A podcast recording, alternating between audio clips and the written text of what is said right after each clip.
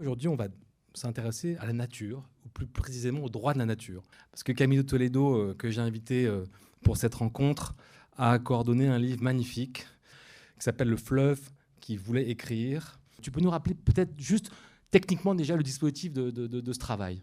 Merci beaucoup Jean-Marie. Euh, tu me permets de faire juste un tout petit pas en arrière? Non, non, mais je vais absolument répondre. D'abord, merci de l'invitation. Merci d'être là.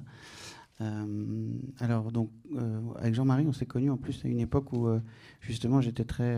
je documentais ce qu'on appelait à l'époque le mouvement anti-mondialisation, depuis l'insurrection zapatiste jusqu'aux événements de Gênes, où un, militant italien a, été tué par la police italienne. Donc, il y avait toute cette, cette, sorte de, monde qui essayait de, transformer, de métamorphoser les, les régimes de nos, de nos sociétés. Excuse-moi que je t'avais invité au Palais de Tokyo. Voilà, c'est ça. C'était pas des années 90. Exactement. et bon, je le dis d'ailleurs en souriant, mais c'est vrai qu'à l'époque, le, le, zeitgeist, hein, l'esprit du temps à Paris était, était beaucoup dans un, esprit du temps un peu fin de siècle. C'était le temps de la fin de, c'était le temps de la fin de l'histoire. Et moi, je, je, tiens depuis l'enfance, depuis généalogiquement presque une, une, un rapport à la politique, euh, mais une politique, disons. Euh, oui, qui pense un peu l'universel, le monde, euh, voilà, dans une, voilà, dans une tradition euh, bon, euh, également familiale, de gauche. Et, et donc, on, s'était rencontrés autour de là. Donc, moi, ma grande question, à travers les différentes formes d'art, c'est celle de la transmission et de la métamorphose. C'est ça qui va m'occuper. Alors, j'ai presque une triple formation, mais en tout cas, comme tu l'as rappelé, j'ai toute une formation autour de la littérature qui va jusqu'au doctorat à la recherche en littérature, littérature comparée. J'ai une formation en art, enfin photographie et tout ce qui était la question de l'image. Et puis, euh, il y a aussi euh, une formation que j'avais un peu laissée de côté, parce que pour moi, elle était associée à l'histoire de la violence euh, structurelle de nos sociétés, qui était une formation en sciences politiques et en droit. Voilà. Euh, et, ça expliquera pourquoi la question de la loi et du droit est revenue très fortement euh, dans, ma vie.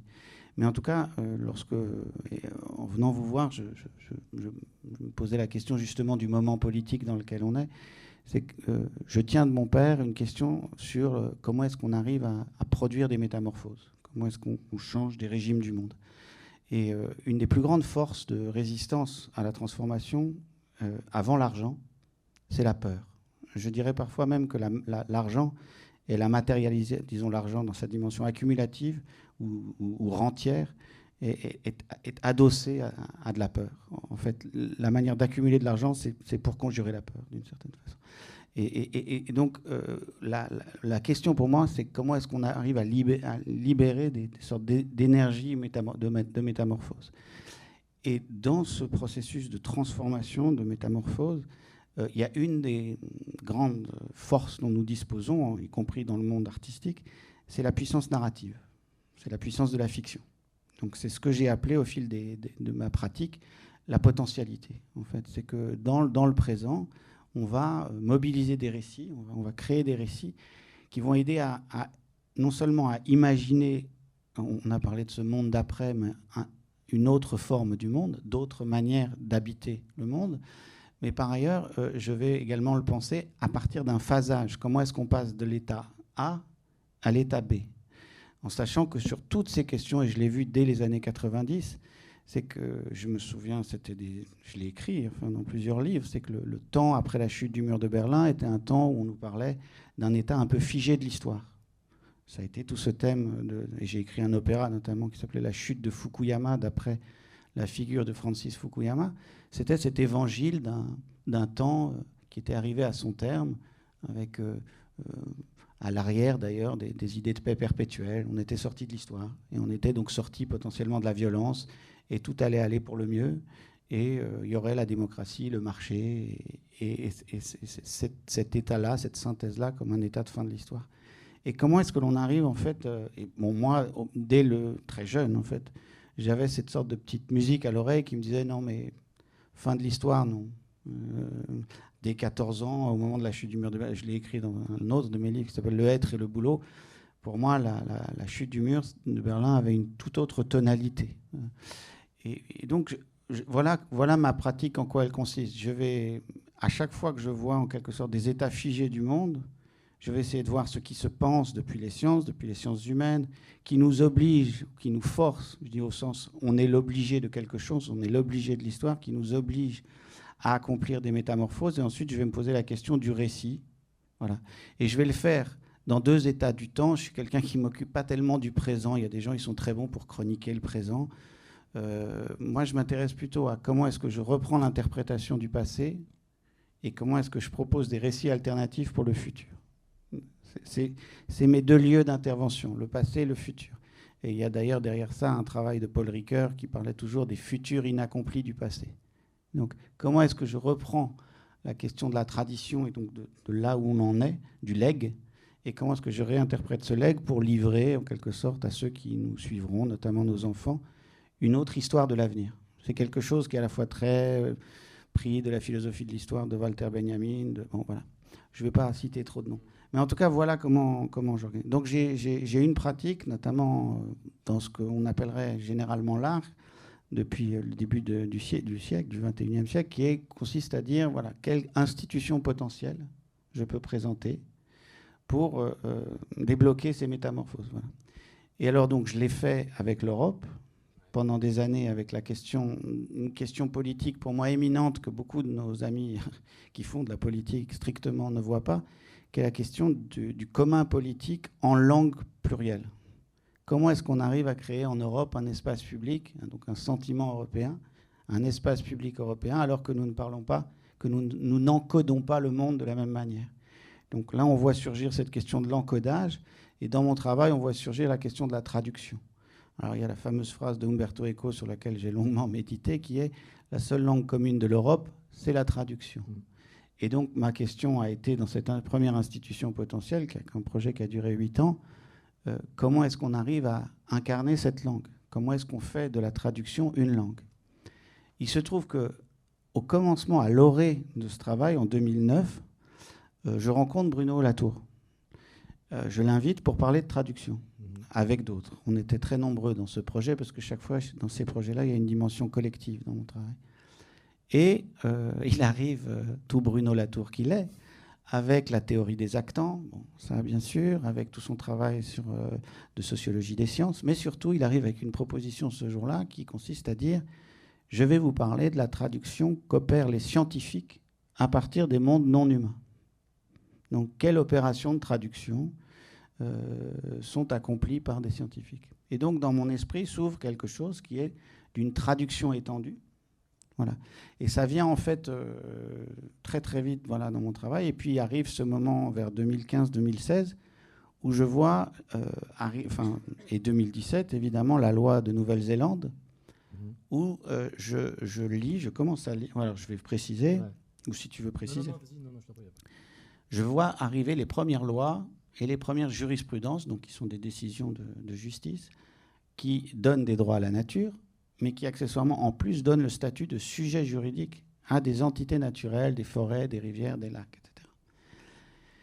Et euh, la Nouvelle-Zélande, c'est la loi de 2017 qui, à l'issue d'un long, long, long euh, procès, euh, conduit à la reconnaissance de la rivière Wanganui, ou Fanganui, comme une entité légale, comme une personne, il a même été dit personne humaine.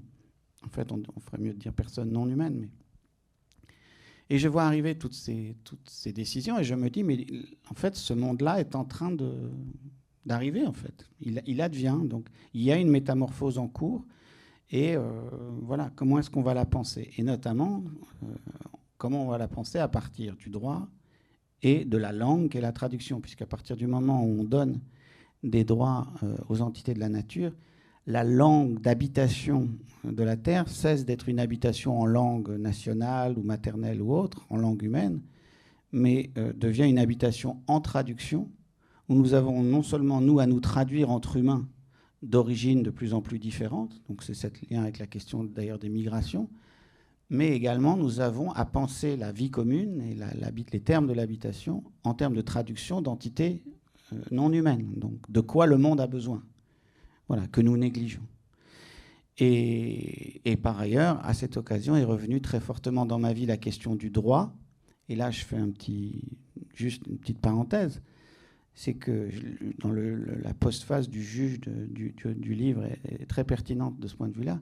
c'est que dans l'histoire de, c'est vrai, de la gauche, ou on va dire de celles et ceux qui ont pensé des métamorphoses dans un sens de plus d'égalité ou de justice, y compris de justice climatique, hein, euh, l'histoire de la gauche a souvent euh, déconsidéré le droit. Dans l'histoire du marxisme, c'est très fort. Le droit, c'est une machine, c'est une superstructure qui permet d'assurer les intérêts de la classe dominante. grosso modo, c'est ça. Et dans une grande mesure, c'est tout à fait vrai. Le droit organise une rente, et notamment, dans le sujet qui nous concerne ce soir, une rente humaine sur la Terre. Nous avons des droits et les entités de la nature, tendanciellement, n'en ont pas. Les entités de la nature sont des objets, nous sommes des sujets, et donc nous avons euh, une capacité euh, active sur le monde, alors que le monde reçoit notre action. Et donc, euh, là, tout d'un coup, j'avais des exemples partout, de différents coins du monde, où le droit, le droit redevenait une, une puissance de métamorphose.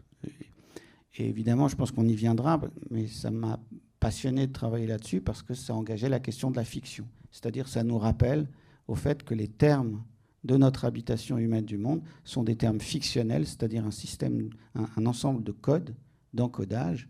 Donc le capitalisme est le, fruit de l'ensemble des codes que nous avons décidé de mettre en commun, notamment à l'échelle de la Terre, ce qu'on appelle la mondialisation.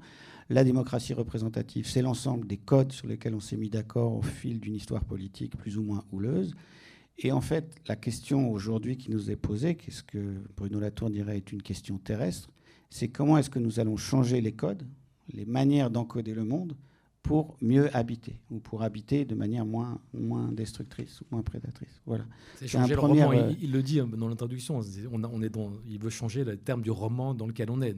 Quand on dit nous n'avons jamais été modernes, il faut l'entendre un peu comme ça. C'est toujours été une expression très connue de Bruno Latour, mais qui est souvent un petit peu compliquée à, appréhender. En fait, nous n'avons jamais été modernes dans le sens où, il faut précisément dépasser cette séparation qu'on a un peu complètement intériorisée entre le, la nature et, et les sujets. Oui, Cette phrase d'ailleurs est très paradoxale et je continue à me questionner là-dessus parce qu'en fait, il dit à la fois en fait, nous ne sommes que les enfants de cette modernité, c'est-à-dire de l'histoire de la coupure et de la séparation. Mais en tout cas, il va participer. Je, euh, il a beaucoup, notamment, écrit là-dessus et, même lui-même contribué à différentes entreprises artistiques pour engager la question de la fiction. Il dit en fait, le, monde scientifique nous dit euh, qu'il faut changer. donc euh, euh, alors là, on retrouve la question du langage qui est à l'origine du livre. Oui, j'ai pas répondu à la question du dispositif. Ouais, c'est que, euh, en bref, si on prend quelques sciences et sciences de la nature, l'éthologie, la biologie, la botanique, la biologie, euh, les, les, sciences du système Terre, donc la géologie actuelle, la biogéologie, en fait, plus l'anthropologie et l'anthropologie de la nature de façon descolienne, euh, on voit que l'ensemble de ces sciences ont une écoute beaucoup plus fine, c'est-à-dire une capacité de traduire beaucoup plus intense de ces différentes entités de la nature. On sait mieux écouter la vie des anguilles, on sait mieux écouter euh, la vie des arbres et comment ils se transmettent de l'information. On comprend mieux les logiques d'interdépendance du système Terre et de la zone critique. Donc l'écoute, hein, et la phrase de Descola qui, moi, m'a inspiré tout au long du travail, parce que ça a duré trois ans, ce travail, qui a mené au livre, c'est cette phrase où il dit Comme il y a eu au temps des Lumières un changement des savoirs qui a conduit à des transformations légales et politiques, alors il doit y avoir également des transformations légales et politiques qui répondent aux modifications et aux transformations des savoirs, et notamment des savoirs de la nature et de l'anthropologie sociale de la nature, etc. Donc vous voyez, en fait, et moi je suis le, garant en quelque sorte, et je pense que c'est là aussi une des fonctions de l'art, c'est qu'on doit être à un moment donné un des garants du, temps long. Le politique ou l'économique gère des temps très courts. Ce sont des cycles très courts, des cycles qui sont d'ailleurs euh, imposés par un certain nombre d'écritures, les écritures comptables, les écritures euh, d'exercice, il faut boucler l'exercice, il y a des budgets. Tout ça est, organisé sur un temps très court. Et la liberté qui s'ouvre du côté de l'art, du côté des écritures, du côté des écritures de plateau, de scène, ou même, y compris d'une politique de la rêverie ou, de l'errance, puisque j'ai pas mal quand même d'amis en, ZAD ou autre, c'est-à-dire une, chose qui sort euh, du cycle court de nos, de nos rythmes humains de moderne, eh bien, c'est tout d'un coup de, changer d'échelle, de dire comment est-ce qu'on pense dans du temps long. Et, euh, voilà, un des inspirateurs de ce projet qui est Christopher Stone, dans les années 70, qui est un juriste, la question qui s'était posée à l'époque, pour se demander si les, les arbres avaient le droit de plaider en justice, c'était des séquoias. Alors qu'est-ce que c'est qu'une politique des séquoias? Une politique des séquoias, c'est une politique à 2000 ans. Et donc pour nous, c'est une échelle de temps qui est incommensurable en fait. Et donc voilà, voilà un peu le, genre d'effroi, de, vertige justement, euh, qui, nous saisit à, l'ère où on doit prendre en charge des temporalités qui sont toutes différentes de nos temps humains et qui ne sont absolument pas rendues dans nos encodages, parce que l'ensemble de nos encodages économiques ou politiques sont sur des temps très courts. Alors donc voilà, à chaque fois c'est ça, cette question de comment est-ce que je transforme le, code, et notamment pour, faire, euh, pour, faire, pour donner la, la voix au temps long. Alors, juste peut-être une précision. Est-ce qu'on n'est pas là face à... Parce qu'on parle beaucoup aujourd'hui de, des sciences du vivant, mais de la philosophie. Il y a énormément de penseurs. Tu as, cité Philippe Descola, on pourrait citer Vincent Després, euh, Emmanuel Kocha, Natsing. On voit qu'il y a une énorme productivité là-dessus. Mais est-ce qu'on n'est pas... Francis Allais, bien sûr.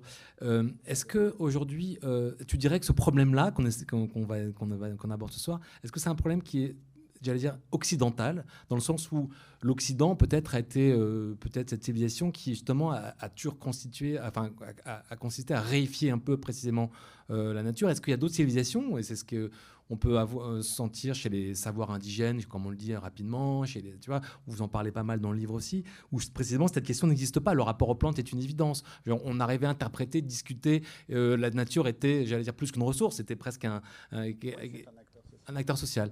Est-ce que tu dirais que c'est un problème occidental et que d'une certaine manière, là, on est dans peut-être un moment de bascule, en tout cas dans la réflexion générale sur le fait qu'on va peut-être euh, être un peu plus, euh, j'allais dire, indien, ou je ne sais pas comment le dire, euh, on va, on va un peu changer notre paradigme Oui, c'est une expression que j'emploie, d'ailleurs j'ai vu que tu la reprenais dans la présentation, où je parle de l'horizon indien de l'Occident. Mmh. Après, j'ai souvent, en fait, j'ai beaucoup de réserves à, l'égard de ces grands mots. J'appelle ça les mots agrégatifs. Quand on dit Occident, en fait, on se dédouane de penser la chose. En fait, l'histoire de la, de, la coupure, euh, dans l'histoire de la modernité, de la coupure avec le monde de la nature, c'est plein de petites blessures. C'est d'ailleurs souvent une chose que moi j'ai observée. Je travaille sur la blessure entre les codes et le monde. Ça, c'est vraiment mon lieu. Et donc voilà, c'est une longue histoire. Donc je vais avoir du mal à, dire, bon, c'est l'Occident. Non, c'est une longue histoire. Notamment, par exemple, moi, il y a une chose qui est assez rarement citée, mais c'est un point que j'étudie beaucoup, c'est le moment du monothéisme, en fait le moment de la coupure entre le plan de la transcendance et le plan de l'immanence. Et donc, quand il y a du sacré, et vous savez, sacré, c'est séparé. Et donc, tout d'un coup, le reste du monde devient profane. Et toutes les sociétés qui n'ont pas profané, c'est celles précisément qui n'ont jamais vu la nature ou la terre comme un espace profane. Donc ça, c'est des traces, c'est des legs euh, immémoriaux en fait, c'est des legs très très longs et qui euh, au départ sont un peu entrelacés. C'est-à-dire que le moment, si on lit attentivement la Torah ou la Bible ou autre, ou le Coran même, c'est qu'on voit qu'il y a une présence de la nature très forte. La nature se manifeste. Il y a Certes, il y a un, horizon monothéiste, mais euh, le buisson ardent, euh, le mont Sinaï, en fait, il y, a, de manière tellurique, quelque chose se produit et des intensités, disons, des shrinas ou des intensités divines vont se manifester dans le monde. Mais en même temps, on sent que déjà ça sépare. Et puis progressivement, on est pur. Alors il y a un très beau livre de David Abraham où il écrit aussi que c'est l'alphabet. La culture alphabétique qui progressivement nous enferme dans ce code euh, euh, lettré, euh, ou cet encodage, y compris numérique, hein, l'apparition de l'écriture dans, le bassin mésopotamien, c'est à la fois de l'écriture textuelle, mais c'est aussi du nombre. C'est la même chose. En hébreu, c'est presque le même mot. C'est faire, sauf faire. c'est le scribe, c'est faire, c'est le livre. Et en même temps, c'est compter, c'est raconter. Enfin, D'ailleurs, on a ça en français aussi. C'est assez joli. Compter et compter. Donc, à chaque fois que avance le code, on se met à regarder le code et on se détache du monde. Et ça, c'est l'histoire de la blessure. Alors qu'effectivement, des sociétés qui ont été plus résistantes à l'écriture, c'est les hachoirs étudiés par des scolaires, c'est ça. Les sociétés des, arctiques, euh, c'est également cela. En fait, euh, les sociétés maoris ou aborigènes, on parle de mondes qui ont une plus grande résistance à l'écriture, si bien qu'elles ont continué à lire le monde comme un livre. Nous, dans, l'histoire des modernes, il y a la coupure parce qu'il y a cet encodage de plus en plus abstrait, je pourrais aller jusqu'à la question des algorithmes, euh, où, et donc ce que j'appelle aussi la blessure représentative, où, quelque chose se, coupe. Et donc on n'habite plus la Terre, on habite le code qui représente la Terre.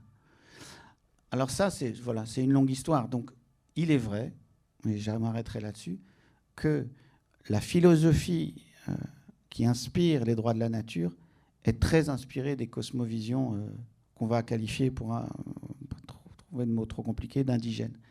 Mm. Euh, la Tour dit qu'on est nous-mêmes animistes. Et alors, alors ça c'est le ça c'est le twist latourien qui est toujours très amusant. lui, il le dit, il le dit depuis son travail sur les scientifiques. Il dit en somme, un scientifique qui étudie euh, les tornades ou le phénomène des tornades, il ne cesse de dialoguer avec son objet, ce qu'on va encore qualifier d'objet. Mm. Mais en fait, on pourrait dire un sujet, ce qui est soumis, au sens de suggestion, à son regard. Donc ça, c'est ce qui, c'est le twist qu'il fait, c'est qu'il dit en fait, on a beau on, a, on a beau dire nous nous sommes euh, séparés de ces régimes indigènes, en fait, on continue d'animer nos objets, les objets sont animés, etc. Moi, j'aime dire, à dire vrai, et étendre cette phrase en disant, regardons le, je parle parfois comme ça à mes enfants d'ailleurs, regardons l'économie politique dans laquelle nous vivons, le système capitaliste est éminemment animiste. En fait, parce que quand on voit des jeunes qui disent il faut que j'ai telle marque, sur chose, et l'intention qu'il y a dans. Là, on est ici à la Fondation Ricard. À chaque fois, les marques ont des intentions, elles ont, elles ont des, mobiles, elles, elles, parlent, elles ont des porte-paroles, elles ont des représentants. Et si on regarde au bout, c'est une somme d'argent. C'est du capital.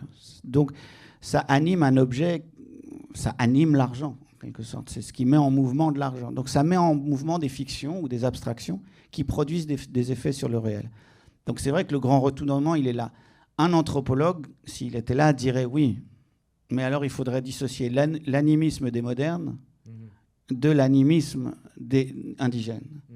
Et ça n'est pas le même animisme. Il y en a un qui s'est justement détaché du monde par les fictions qu'il a mis en mouvement, et, un autre qui, au contraire, reste euh, euh, dans un rapport au monde d'équilibre. Enfin, c'est tout l'exemple de je ne dois prendre à la forêt que ce sont ceux dont j'ai besoin. Donc, c'est un rapport en permanence de négociation avec des, entités euh, non profanées. Non profanées, encore de l'ordre du sacré, d'une certaine façon. Et alors voilà, donc ça c'est l'histoire de la grande coupure. Et dans le droit, dans notre euh, histoire du droit, c'est marqué par ce qu'on appelle la summa divisio. Donc ceux qui n'ont pas fait d'études de droit, je l'explique. C'est un terme qui a l'air très savant, mais en fait c'est tout simplement une sorte de grande coupure entre le monde des objets et le monde des sujets. Voilà.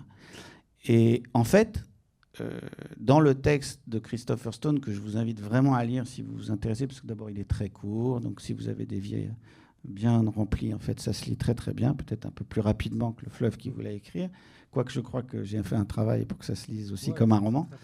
Voilà, mais enfin, pas tout à fait comme un roman, mais voilà. Mais donc que dit Christopher Stone? Il dit bon, on a cette coupure entre les objets et les sujets, mais il dit un peu comme il ferait du Haraway avec sa coupure. Il dit, mais c'est une zone trouble, cette, cette coupure, c'est une zone grise. Regardons les esclaves. Voilà des sujets humains qui étaient traités comme choses. Dans le droit américain, nord-américain, c'était des goods, donc des biens. Mm. Et à la faveur d'un changement des valeurs sociales et à la faveur d'un certain nombre de luttes politiques, voilà ces choses qui deviennent des sujets. Donc on voit bien qu'elles sont requalifiées fictionnellement par les fictions du droit. Elles étaient fictionnellement posées comme objets, et les voilà maintenant des sujets politiques plus ou moins euh, de plein droit, avec tous les problèmes qu'on sait qui ont suivi de, non-reconnaissance de ces droits, etc., du droit réel, entre le droit réel et le droit. Voilà. Donc, euh, il prend le même exemple sur l'histoire des femmes. Il le dit vraiment en filigrane. Il dit l'histoire des femmes, c'est l'histoire d'un passage de la frontière entre des demi-choses et des sujets pleins du droit. Et dans, ce, dans cette longue histoire du passage de la frontière, il finit par dire, est-ce qu'on ne peut pas penser à un monde où des entités que l'on considérait comme des objets ou des sujets de type objet de la nature deviendraient également des, sujets du droit? Voilà, ça c'est l'histoire politique longue qui est un peu déjà entre les, entre les lignes dans le livre de Stone de 1972 et qui a, inspiré pour moi le, fleuve qu'il voulait écrire. Mais alors justement, la question qu'on peut se poser spontanément, c'est qu'un juriste aujourd'hui, on, a du mal à imaginer qu'il puisse, euh, comment dire, euh, appréhender, intérioriser, euh, comprendre même ce, basculement-là. C'est-à-dire qu'il est, lui-même pétri comme ça de, de, la culture du droit en l'occurrence, je disais tout à l'heure, vous avez reçu pour ces auditions du Parlement de Loire des philosophes, des anthropologues, etc., mais aussi des juristes. Et il y a beaucoup de juristes aujourd'hui qui réfléchissent à cette question, justement, qui une, vraie révolution juridique, vraiment. Enfin, c'est, ce à quoi ils s'invitent. Euh, comment euh, comprendre finalement que eux-mêmes, finalement, comment ils ont euh, compris la nécessité justement d'accorder des droits comme ça à la nature? C'est passé par quel mécanisme? Parce qu'on peut comprendre qu'un anthropologue ou un philosophe comme Latour puisse voilà, penser à ça. Ça fait 30 ans qu'il bosse là-dessus, on voit bien. Un juriste aujourd'hui, on a du mal à, à, comprendre comment il, arrive finalement à, à, ça. Parce que euh, pour le dire, c'est une, formule, je crois que tu, tu, tu, tu as, tu as déjà toi-même euh, exprimé. Je crois que tu parles vraiment de changer l'esprit des lois à partir de la Loire. C'est ça un peu, bon, c'est un jeu de mots, voilà, mais l'esprit des lois à partir de la Loire. Donc c'est quand même conceptuellement assez, assez, assez j'allais dire, ambitieux. Comment un juriste aujourd'hui, euh, euh, est-ce qu'il trouve ça vraiment, euh, je me dire, un juriste lambda, il, comprend ça Ou est-ce que les juristes que vous avez interviewés, rencontrés, discutés dans, le cadre des auditions sont des, comment dire, des, des, un peu des, des minorités, des, êtres à part, ou disons peut-être un peu vraiment singuliers? Comment tu pourrais définir le, profil de ces juristes? Alors, il y, a Alors déjà, je vais essayer de cadrer les choses parce que beaucoup de juristes euh, dans nos droits européens disent euh, on a tout ce qu'il faut en termes de normes environnementales. D'ailleurs, on pourrait même se mettre à l'écoute. Le droit d'environnement, c'est beaucoup bousculé ces dernières années, enfin ces dernières années. On protège beaucoup le vivant. Voilà. C'est très, très, très, très développé dans le droit, dans le champ du droit. Voilà. Donc ça, c'est ce que j'expose d'ailleurs dans cette petite préface, qui je crois exposer ça assez bien, c'est qu'en fait, jusqu'à maintenant, on avait un droit protecteur. On avait un droit de l'environnement protecteur. Et ce droit de l'environnement est le fruit d'une certaine matrice culturelle. Je vais très vite, mais la matrice culturelle qu'on pourrait avoir, elle est qualifiée par Morisot d'éco-paternaliste, mais ça pourrait être un éco-maternaliste, peu importe. C'est l'idée que l'être humain est au sommet de la hiérarchie des êtres, parce qu'il est doué de parole. Donc on reste dans la matrice culturelle que nous autres, les enfants des modernes, avons connue. Nous sommes au sommet de la hiérarchie de la conscience, si on veut, et euh, comme Noé à l'égard des différentes espèces dans son arche, donc là on voit effectivement la prégnance des récits monothéistes, eh bien nous avons la responsabilité de cette pastorale, de prendre soin d'eux, d'être responsable pour. Euh, voilà. Et donc ça, ça a été euh, la genèse de cette, ce que j'appelle la première saison des droits de la nature la première saison des droits de la nature qui court, on va dire, des logiques de protection d'Aldo Léopold, de sanctification des grands parcs américains et de la wilderness, qui a été un peu imité partout dans le monde, mhm. jusqu'à différentes lois de protection de l'environnement, jusqu'à la dernière loi euh, de 2000, euh, je ne sais plus exactement si c'est, enfin c'est après la, catastrophe de l'Erika, sur le ce qu'on a appelé la loi sur le préjudice écologique répare ce qu'on. on répare les dommages, on est responsable pour. Voilà. Donc vous voyez, là, c'est vraiment la, un regard par en haut. Mhm. Bon. Et puis, euh, c'est ce que j'ai dit, c'est que les sciences nous montrent que la, la, nature ne fonctionne pas comme ça, que chaque forme de vie, animale, végétale, a son propre Umwelt, son propre environnement, qu'il y a des perspectives propres la perspective d'un bassin versant, la perspective du cycle de l'eau, la perspective euh, de différentes euh, éthologies animales. Euh, bon. Et que ces perspectives, eh bien, elles, ont en quelque sorte des droits subjectifs. Donc on bascule d'une logique, dans la première saison des droits de la nature, le droit de l'environnement, c'est un droit protecteur avec une vue par en haut qu'on peut qualifier d'éco-paternaliste ou autre, mais qui découle de cette matrice culturelle. Dans la nouvelle saison des droits de la nature, il y a ce perspectivisme dont parle un anthropologue comme Viveros de Castro, où on va dire non, maintenant, ce n'est pas euh, l'être humain qui est le gardien, etc., c'est les entités, les différentes entités qui peuplent le monde, avec lesquelles nous sommes liés et qui forment ensemble une vie habitable, euh, qui, ces différentes entités qui ont leurs droits subjectifs. Donc on va pouvoir, et on va voir d'ailleurs, apparaître la déclaration des droits de les rivières, avec des différents modèles qui vont être adaptés en fonction des lieux, la déclaration des droits de telle ou telle espèce animale, la déclaration des droits d'un animal menacé ou d'une espèce menacée en particulier. Et du point de vue de, disons, de ce qui se passe devant la justice, si on prend un procès, c'est presque pareil. Mais du point de vue de la manière qu'on a de penser euh, la vie ensemble, là, on voit que c'est très différent parce que ça devient des focales. C'est-à-dire, je dis parfois, lorsque si j'étais le représentant d'une entreprise, je cesse de représenter les droits humains. Je parle des droits de l'entreprise. Donc, je focalise au nom des droits de cette entreprise. Et j'ai moi-même interviewé, tu le sais, des représentants de, grandes marques qui étaient parfois très critiqués. Euh, ces porte-paroles, parfois, lorsqu'on branche les caméras, sont plus tout à fait humains il, parle au nom de la machine qu'il représente. Et je ne peux pas leur en vouloir. Parfois, il faut simplement gagner sa vie. Parfois, c'est du cynisme. Peu importe. Mais je ne suis pas là du tout pour jeter des bons points ou des mauvais points. C'est simplement pour dire que nous avons, nous, humains, une capacité de focaliser en fonction des fictions et des perspectives que nous représentons. Nous pouvons être l'État français. Et lorsque quelqu'un dit je suis l'État français ou je suis l'État américain, il peut très bien quitter son humanité, ou l'État russe ou l'État chinois, ça c'est encore plus facile. Donc, euh, euh, on, sait quitter notre humanité. Voilà. Déjà, ça, c'est la. Et donc, la chose, c'est qu'on on quitte notre humanité que pour représenter des artefacts que nous avons produits. Un État, une entreprise, ça peut être une association. Mais là, ce qui est en train d'arriver du point de vue de l'histoire, des sensibilités, ça rejoint Hervé, c'est que maintenant, nous avons de nouveau cette saison des empathies, où nous savons nous mettre à la place de la pierre, en tout cas, nous avons tendanciellement envie de, de, refocaliser du point de vue de l'arbre, du point de vue de la montagne. Voilà. Et le droit va naturellement, je crois, assez spontanément euh, suivre cette chose.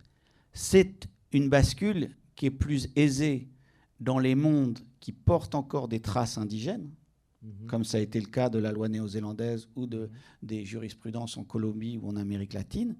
Mais je pense que la nouvelle génération je pense à mes enfants, Fridays for Future, etc., n'auront aucun mal à focaliser euh, ces autres perspectives, donc à être la montagne. Et on le voit dans les sciences humaines, tu parlais de Vinciane Després, euh, c'est presque devenu un, motif éditorial, c'est être euh, penser comme penser comme l'oiseau, penser comme l'iceberg, penser comme à tel point que c'est devenu presque drôle pour moi parce que c'est devenu et ma question, moi, qui est toujours celle d'une grande pragmatique, c'est de dire, bon, c'est bien joli la prosopopée, c'est bien joli, même moi je peux le faire en tant que poète, euh, d'écrire euh, le monologue de la rivière, comme je le fais à la fin du livre, ou d'écrire le monologue de l'oiseau, etc. Euh, mais comment est-ce que j'arrive à le faire atterrir dans le droit? Et là, on a des outils aujourd'hui très pragmatiques et alors, tu me demandais la perspective des juristes. alors, les juristes, qu'est-ce qu'ils disent? Pour celles et ceux des juristes qui s'engagent dans cette seconde saison des droits de la nature, ils disent, certains vont dire, comme Valérie Cabane, qui est une juriste, ouais. Voilà. Euh, par comparatisme avec d'autres droits, et notamment des droits issus de ces cosmovisions indigènes, euh, il faut que nous y allions parce que nous sommes une partie de ce monde et donc euh, ça nous permet de mieux défendre les droits de la nature. Il y a celles et ceux comme euh, Leroy et Margueno dans l'audition 1, qui est vraiment l'audition que je vous invite à lire tout de suite quand vous ouvrez le livre, qui est formidable, très pragmatique et très concrète. Eux, ils disent, nous pouvons le faire de l'intérieur du droit français, sans même nous inspirer euh, d'autres droits dans le monde.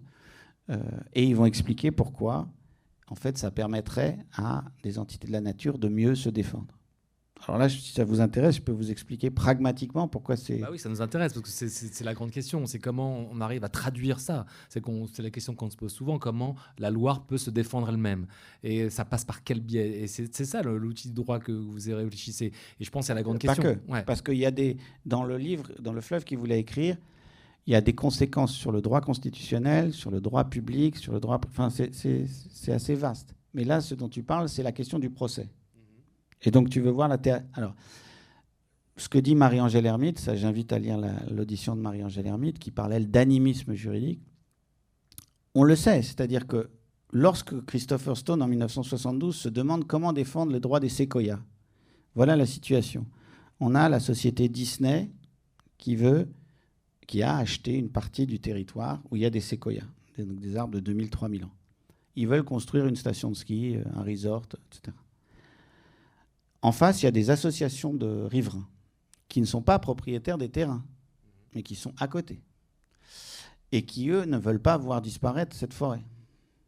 Ils vont en justice, ils perdent. Ils vont en justice, ils perdent. Ça va jusqu'à la Cour suprême, ils perdent encore. Pourquoi perdent-ils? Parce que le juge dit, à la fin, vous n'avez pas, vous, les associations, intérêt à agir, parce que le droit de propriété s'applique, et la société Disney, qui est propriétaire des terrains, fait ce qu'elle veut avec ses arbres millénaires. Et c'est là que Stone commence à travailler à son hypothèse en disant oui, mais alors, qui a intérêt à agir? Les arbres. Donc, si les arbres, les séquoias, sont pris en considération comme sujet juridique, plein et entier, alors leur plainte, leur requête sera entendue, reçue.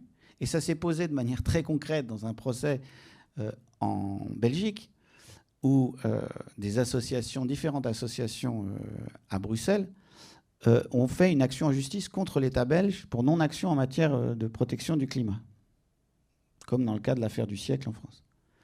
Et ils ont déposé leur, ils ont, déposé, ils ont fait une requête. Et puis au bout de deux ans, ils se sont dit, mais en fait, ils ont entendu parler de ces droits de la nature. Et ils ont dit, mais il faut aussi que les, les arbres de Bruxelles se joignent à nous.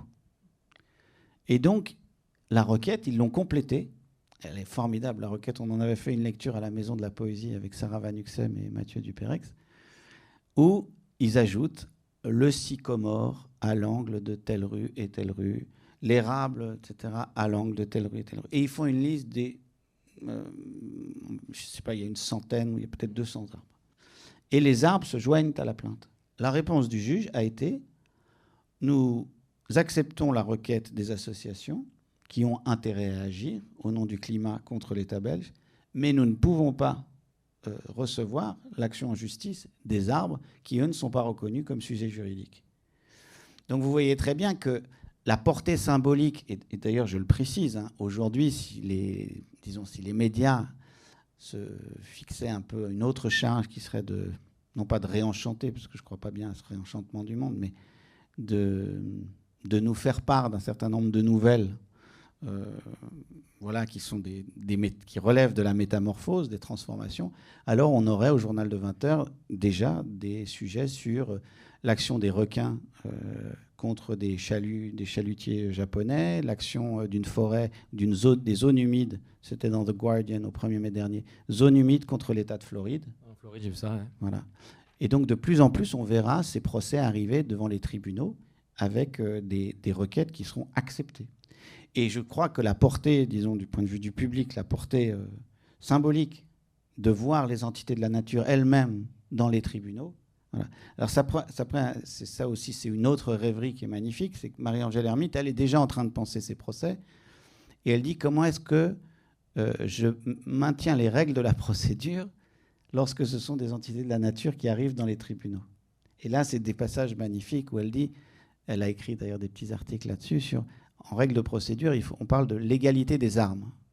Les plaidants doivent être égaux. Et, donc, elle se dit, mais comment?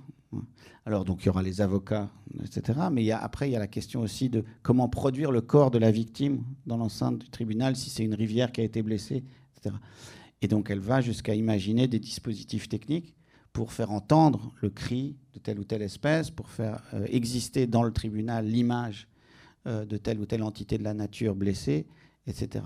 Et donc on voit que ça va très loin et que ça, met, ça remet la question de la traduction euh, au cœur du, tribunal. Tout d'un coup, la langue dans le tribunal entre Exxon et euh, les coraux de Polynésie, ou Total et les coraux de Polynésie, ça devient une langue de traduction entre les cris des, coraux et les intérêts de Total. Et le juge aura à juger de ça.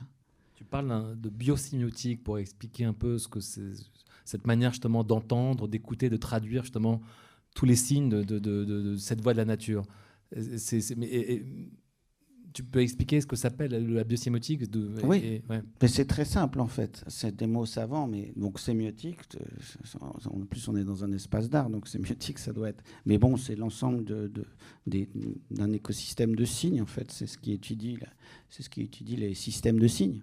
Bon, bah ça, ça va très vite. C'est très vite assez posé. C'est que euh, l'histoire de notre coupure de moderne repose sur une coupure sémiotique en disant nous sommes les seuls à euh, comprendre des langages euh, élaborés à partir de systèmes alphabétiques, numériques, etc.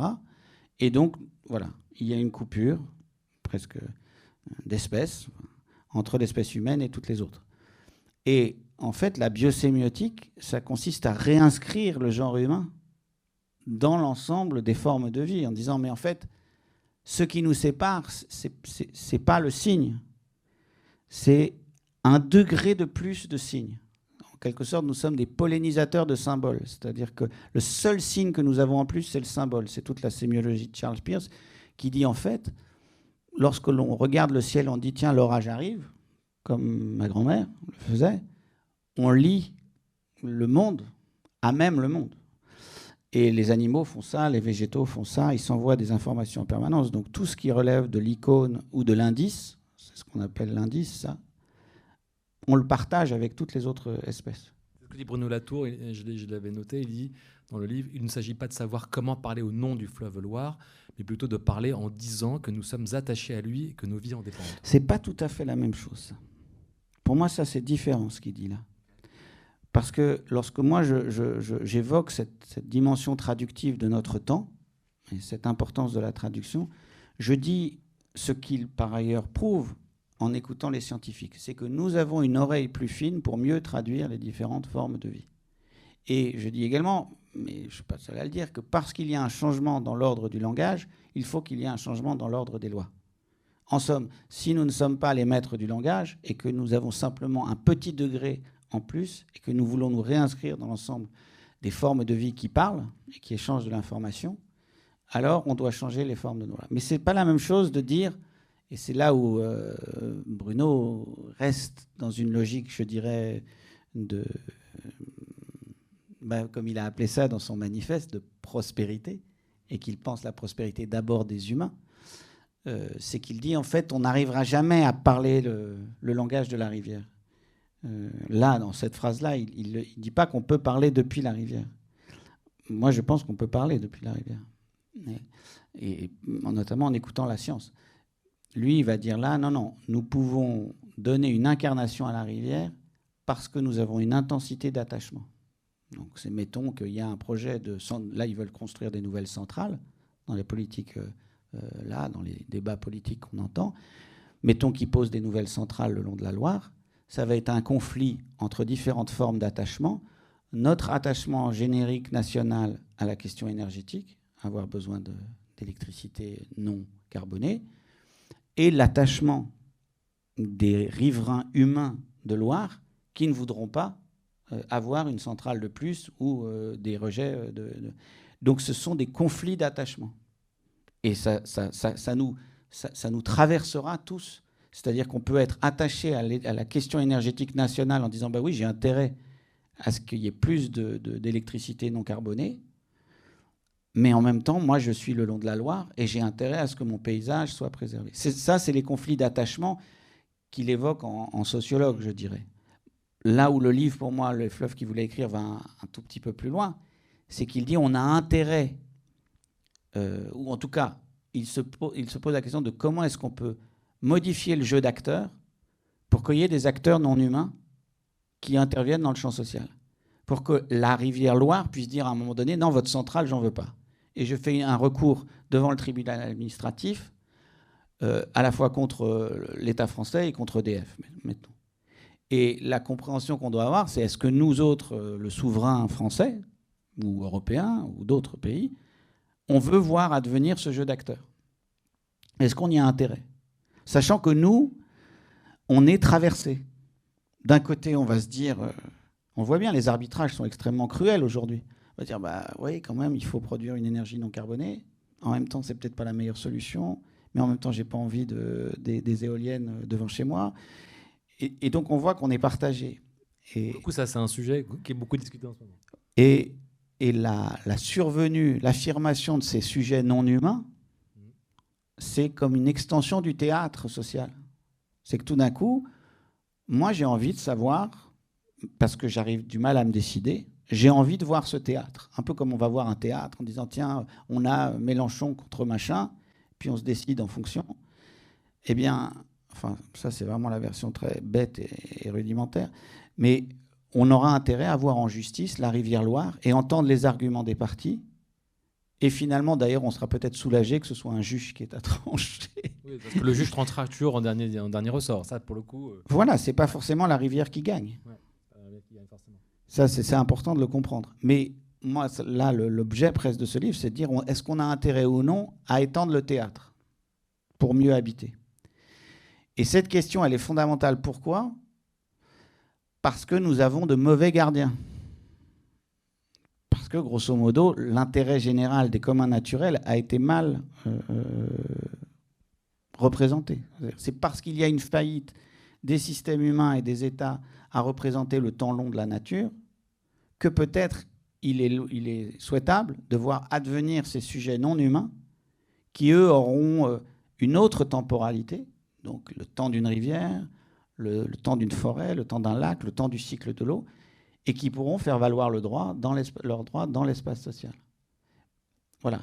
Ça, c'est intéressant de le, de le, comprendre parce que si on avait eu des bons gardiens, donc des États, euh, et parfois ils font bien leur job par ailleurs, hein, si on a des États partout, si on avait des États efficients qui permettaient qu'on gère, alors eux, avec leurs termes matérialistes ou utilitaristes, ils vont dire les ressources, comme d'ailleurs dans le droit protecteur, on parle encore de ressources et pas de sujet. Si on avait des, bonnes gestions des ressources sur un temps long, on pourrait se dire tout va bien. Mais comme il y a cette crise terrestre, comme on voit que fait partout il y a une sorte de faillite des systèmes humains tels qu'ils sont dessinés ou du théâtre humain tel qu'il est dessiné pour qu'il y ait un respect de ces autres formes de vie à quoi nous tenons, et nos enfants, eh bien, il est peut-être intéressant en fait de, créer ces focales. Là, on aura euh, des générations. Euh, il faut imaginer, enfin, je le dis, à l'issue du livre, on le voit très bien, émerger ce monde, c'est euh, une école. Enfin, on vient de la supprimer, d'accord, mais en tout cas des, gardiens, des diplomates, des traducteurs d'entités naturelles qui feront de la science écopolitique, ils ne feront plus de la science seulement politique, ils feront des sciences écopolitiques, et ils feront carrière ou non, parce qu'on peut passer d'un monde à l'autre, on peut un jour être le représentant d'une entreprise, et puis à un moment donné faire une crise de conscience et dire maintenant je, bascule du côté du sujet forêt, et je, donne ma, en tout cas ma vie pour le temps où je suis employé par la forêt pour faire que les intérêts de la forêt, que les intérêts, les valeurs, les droits de la forêt soient, soient représentés. Donc ça, c'est un monde à plus de focales, plus de perspectives. Et c'est un peu celui dans lequel nous entrons, mais subrepticement, sans trop le dire, euh, parce que euh, on a encore un peu, enfin certains politiques ont beaucoup de mal à l'expliquer. Mais le, droit et les exemples qui sont donnés dans le livre sur les droits de la nature. Justement, en attendant cette métamorphose, comme tu disais tout à l'heure, de cette scène légale, est-ce qu'aujourd'hui, concrètement, pragmatiquement, il existe par exemple en France, pendant la France, des, des, des, des, cas comme ça où précisément on sent un petit, un petit transfert. Alors, je crois qu'en Nouvelle-Calédonie, en Corse, je crois, il s'est passé des choses récemment. Tu, tu, peux nous en dire un peu plus? Oui, j'ai vu que tu avais souligné le cas Corse. Ouais, ça m'intéressait. Donc, moi, je vais en Corse en juillet d'ailleurs pour parler avec les, les, ceux qui ont, celles et ceux qui ont voté la, la déclaration du fleuve Tavignano. Voilà, il y a la tête euh, dans les Pyrénées, le tête ou la tête, je ne sais plus, mais ça s'écrit TET. E et euh, comme la bataille de tête au Vietnam. Et euh, donc, il y a aussi, tu parlais de la Nouvelle-Calédonie, où il y, a un, code de l'environnement un peu particulier qui permet cette personnalisation des entités de la nature. Voilà. Donc, oui, il y a un frémissement, euh, il, y a des sensibilités qui seraient prêts à l'entendre. Et après, il y a euh, les représentations dominantes. Enfin, on voit bien l'état du débat politique. On, sait, comme tu le disais très justement, qu'on est assez loin de, ces questions. On voit apparaître, parce que moi, j'ai dialogué avec quelques membres de l'équipe de Jadot et ils posaient des questions sur la personnalité juridique des éléments de la nature et ils l'ont un peu inscrit dans le programme et j'ai vu comment ils ont formulé la chose en fait. Mm, c'est une phrase d'un bout de paragraphe que personne ne va vraiment voir parce que ce serait prendre sans doute un grand risque politique de dire en fait demain il y aura un horizon indien et il faut aller vers un droit animiste.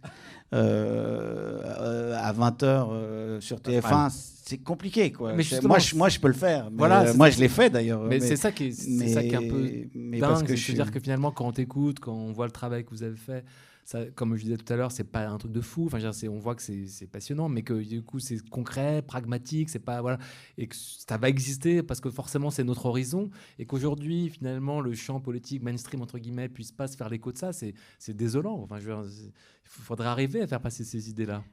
Disons qu'en tout cas, moi, ça fait de longues euh, années que je me dis que la seule manière de ne pas désespérer du temps présent, c'est de considérer le temps long de ces transformations, de ces métamorphoses toutes celles et ceux qui attendent un grand soir écologique, en fait, risquent d'être déçus. Parce que, euh, euh, et, de la même manière que toutes celles et ceux qui ont pu à un moment donné espérer qu'il y ait presque un effondrement, ou faire peur avec l'effondrement pour hâter des métamorphoses, je le dis en, en, amorce du livre, je crois que la peur est, une, est vraiment un piètre allié. justement, c'est pas en faisant peur que. Donc, donc, quand on se place dans le temps long, et c'est ce que j'appelle aussi le temps potentiel, euh, c'est peut-être aussi ce qui fait qu'on est là pas très nombreux et qu'ils nous qualifieraient d'éveillés. Mais euh, c'est que, euh, en fait, on, est attentif à un état, à un devenir tendanciel de, de, nos mondes. Et bon, c'est en chemin.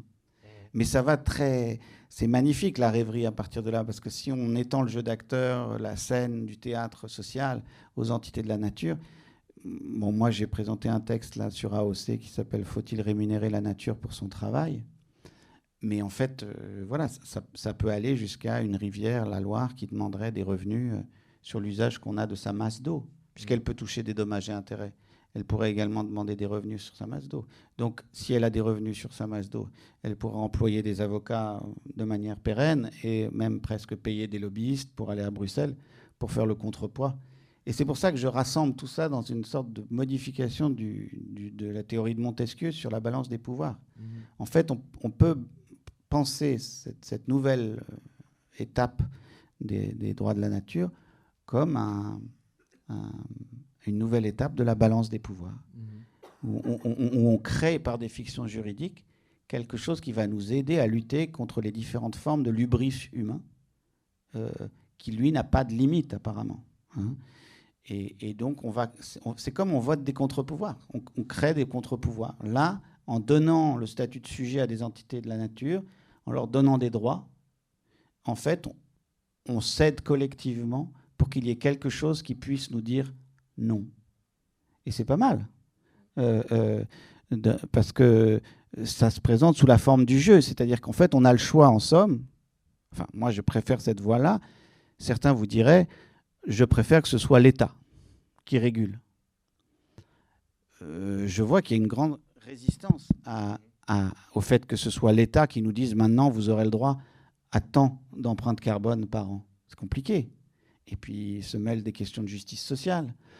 Donc euh, euh, là, tout d'un coup, on crée un jeu d'acteurs étendu où là, ce sont les entités de la nature elles-mêmes, par des logiques de représentation humaine, de traduction, etc., mais qui vont nous dire non. Et, c'est intéressant. Moi, je suis assez curieux de voir le monde qui naîtrait de ça. Et tu parlais de, disons, du peu de, réceptivité des, écologistes français, euh, en tout cas organisés dans le mouvement euh, à ces questions-là. Est-ce que tu penses que dans d'autres démocraties européennes, en Allemagne par exemple, que tu connais bien, est-ce que les écologistes sont, sont plus euh, intéressés par, par ces enjeux-là? Est-ce que c'est approprié un peu Pas tellement? Non. Non, en Allemagne, on est encore. Ils sont très très loin de tout ça. Ils sont très loin, mais parce qu'ils ont une toute autre histoire de la relation à la nature.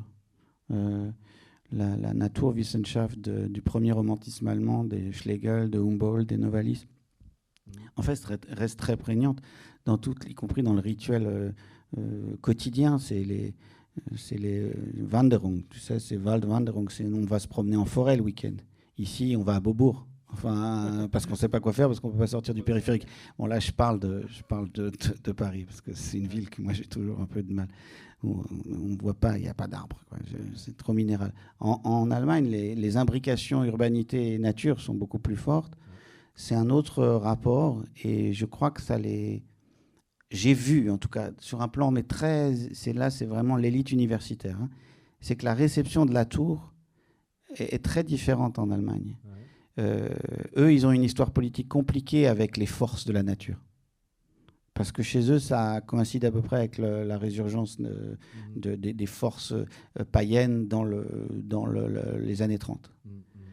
Et donc, tout ce qui ressemble de près ou de loin à une convocation des forces de la nature est immédiatement mis à distance par la Deutsche Rationalität. C'est-à-dire, en fait, non, non, on va, on va, on va rester sur le Habermas 1 sans les éléments de la nature. Donc, des citoyens rationnels, l'esprit critique planification, etc. Mm. C'est comme ça. Et pas de pas d'appel aux forces des tempêtes, des ouragans, etc. Mm.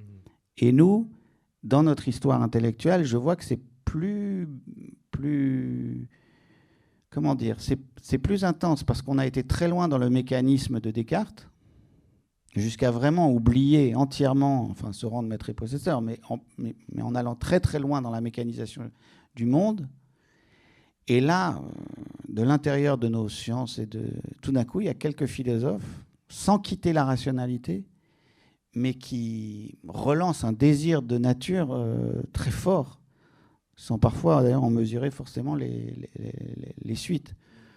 Alors voilà, je trouve que là, euh, dans le fleuve, c'était cette maïotique, moi, que je voulais incarner. C'était, vous avez des questions, des réponses. Donc ça permet de vous. Je voulais surtout pas un livre qui vous dise quoi penser.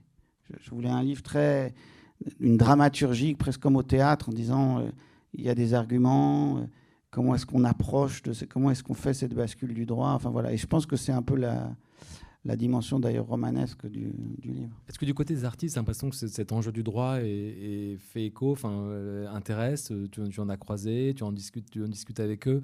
Parce que le droit, c'est toujours pareil. Hein un horizon qui fait jamais tellement rêver. Euh, euh, est-ce que tu as l'impression que ça, ça, prend ça un peu cette idée-là? Oui, parce que, enfin, c'est-à-dire l'approche du Parlement de Loire. Nous, on a été les premiers surpris en fait, mais euh, donc ça a commencé en 2019, avant la pandémie, puis ça s'est poursuivi pendant tout le temps de la pandémie, et on a reçu, enfin, il y avait, j'en voyais quoi, il y avait un intérêt grandissant à chaque fois qu'on faisait des, des journées, disons des, les journées d'audition, en fait, c'était plein, soit en ligne, soit en, réel. Et il y avait parmi celles et ceux qui suivaient le processus des auditions un grand nombre d'artistes eux-mêmes.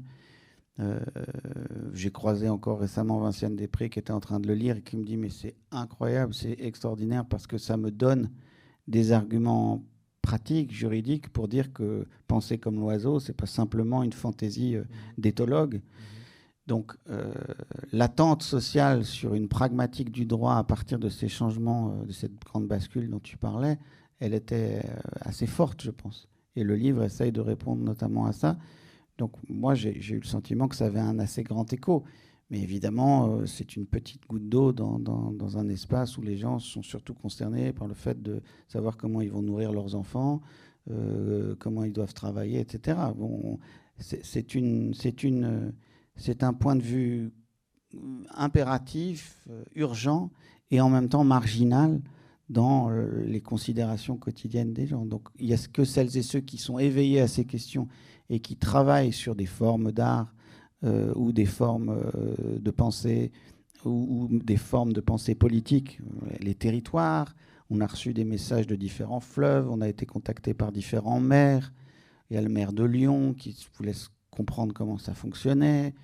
Euh, donc depuis les politiques territoriales, les politiques urbaines, euh, il y a une très grande écoute, c'est sûr, sur, sur tout ça. Et les artistes également mais ça reste une, voilà, une part assez marginale d'un espace social vaste comme, euh, comme la France. Et quelle est la manière dont tu envisages de, prolonger ce travail, toi, dans, dans, les, dans, les, dans les mois, les années qui viennent? Ce serait quoi ton... ton... Alors, bon, euh, concrètement, là, ce qui est en, lancé, c'est que bon, moi, on m'a demandé de, de venir, d'y réfléchir justement avec le maire de Lyon ou différentes mégalopoles qui cherchent à donner des droits à leurs fleuves, ou, etc. Donc, moi, ça, je le fais quand on me demande. Euh, après, euh, il y a peut-être une déclaration des droits de la Loire qui va, qui va suivre un processus plus classiquement politique. Moi, je le veillerai à l'écriture, puis ensuite je leur laisserai faire leur boulot euh, là. Et puis euh, là, avec Sarah Van Uxem et Mathieu Duperex, donc Mathieu Duperex est un philosophe qui a écrit Voyage en sol incertain notamment, et Sarah Van Uxem est une spécialiste du droit de l'environnement notamment. Et on travaille un livre sur, les, sur le travail de la nature, en fait. Comment la nature travaille et qui pose la question de, sa rémunération. Enfin, là, ce sera un peu long de le dire, mais ce qui se joue. Euh, alors, donc, vous voyez, là, on a parlé de la question du droit. Après, il y a les métamorphoses de l'économie politique. Et aujourd'hui, ce qui est en train de l'emporter dans les différents modèles anglo-saxons de l'économie politique, c'est ce qu'ils appellent notamment la finance verte, la croissance verte, les services écosystémiques, c'est-à-dire en fait une comptabilisation générale, ou une internalisation, mais une comptabilisation générale du travail de la nature dans nos comptabilités humaines. En somme, c'est un pas de plus dans la monétisation du monde, euh, mais avec l'argument utilitariste classique des économistes du 19e siècle qui consiste à dire nous détruisons la Terre parce qu'elle n'a pas de prix, avec le double sens de elle n'a pas de prix. En fait, ils disent, en somme, c'est parce qu'il n'y a pas de valeur et qu'on on se permet d'exploiter les choses. Mais dès lors que ça a une valeur, ça va aller mieux. Donc, mettons qu'on est apiculteur, on aura dans sa comptabilité le travail des abeilles. Et, l'enjeu majeur de cette question, c'est que, évidemment, c'est un encodage très libéral. Pourquoi? Parce que ça reste des intérêts humains qui restent les destinataires de la valeur ajoutée.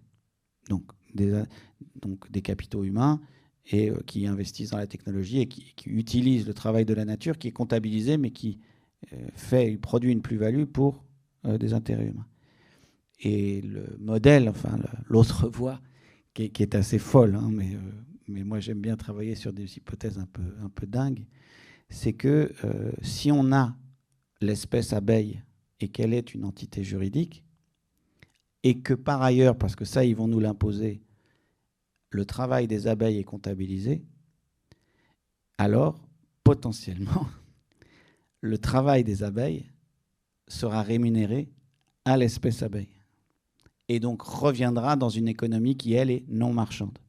Dans les logiques de fondation, on connaît bien ça, puisqu'il y a une activité commerciale et qu'on sort une partie de la valeur des logiques marchandes pour créer autre chose, créer d'autres formes de valeurs, des valeurs qui, elles, sont non commerciales eh bien, si on a des entités de la nature, on peut les penser comme des fonds de dotation ou des, fondations, hein, la Fondation des forêts de France. Et puis on exploite le bois parce qu'il faut bien se loger, il faut bien exploiter le bois, faire du papier. Mais par contre, il y a une partie du travail des forêts qui n'est plus relancée dans l'économie productive, mais qui est versée à l'entité juridique forêt. Et à partir de là, les forêts, avec ces revenus, pourront défendre les intérêts de temps long, je disais sans employer des avocats, euh, payer parfois des organisations non gouvernementales qui, elles, travaillent souvent et dépendent de... Voilà. Donc c'est toute cette hypothèse, c'est toute cette circulation autre de la valeur sur laquelle on travaille, avec une logique assez critique, puisque Mathieu euh, va porter une voix très critique, Sarah et moi je fais la fiction.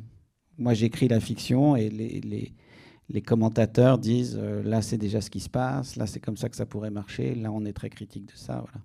Donc après la révolution du droit, la révolution de l'économie. Ouais, ouais. Ben, c'est aussi des fictions. Donc moi mm. je reste dans ma charge, c'est des fictions à venir et comment elles organisent la vie euh, sur Terre. Ouais. Voilà. Bah, merci beaucoup Camille, c'était passionnant. Je trouve que euh, voilà, ça, ça, ça, ouvre quand même beaucoup d'horizons, de, réflexion. Euh, vraiment, merci infiniment. Euh, donc, je vous conseille vraiment, si vous ne l'avez pas déjà fait, de lire ce livre euh, très très beau, Le fleuve qui voulait écrire, l'édition du Parlement de Loire. C'est sorti donc chez Magnola Édition. Et c'est intimidant. Ça semble beaucoup de pages. mais en fait, en fait ça se lit à plusieurs degrés. Moi, j'ai veillé à ce qu'il y ait une lecture très feuilletée. Puis après, on peut découper sa lecture. On peut lire simplement une journée d'audition. Et ça, ça va très vite. C'est bon ça, enlève quelques heures de Netflix ou de, de, séries, mais peut-être que vous n'êtes pas trop là-dessus, donc ça permet de. Et puis le 2 mars, je, signale ça aussi, donc ça c'est au pommier, c'est nous reconnaître les droits de la nature vers un nouveau paradigme de protection du vivant, un livre dont tu as fait la préface aussi, qui prolonge vraiment euh, cette question-là. Et puis bien sûr, si vous n'avez pas déjà lu euh, Thésée, c'est la vie nouvelle, qui est son dernier récit, qui est sorti chez Verdier l'année dernière, je vous le conseille parce que c'est un livre magnifique. Voilà. Merci beaucoup, merci Camille, et merci. Merci à vous. Merci pour votre écoute, pour votre travail. Merci Jean-Marie.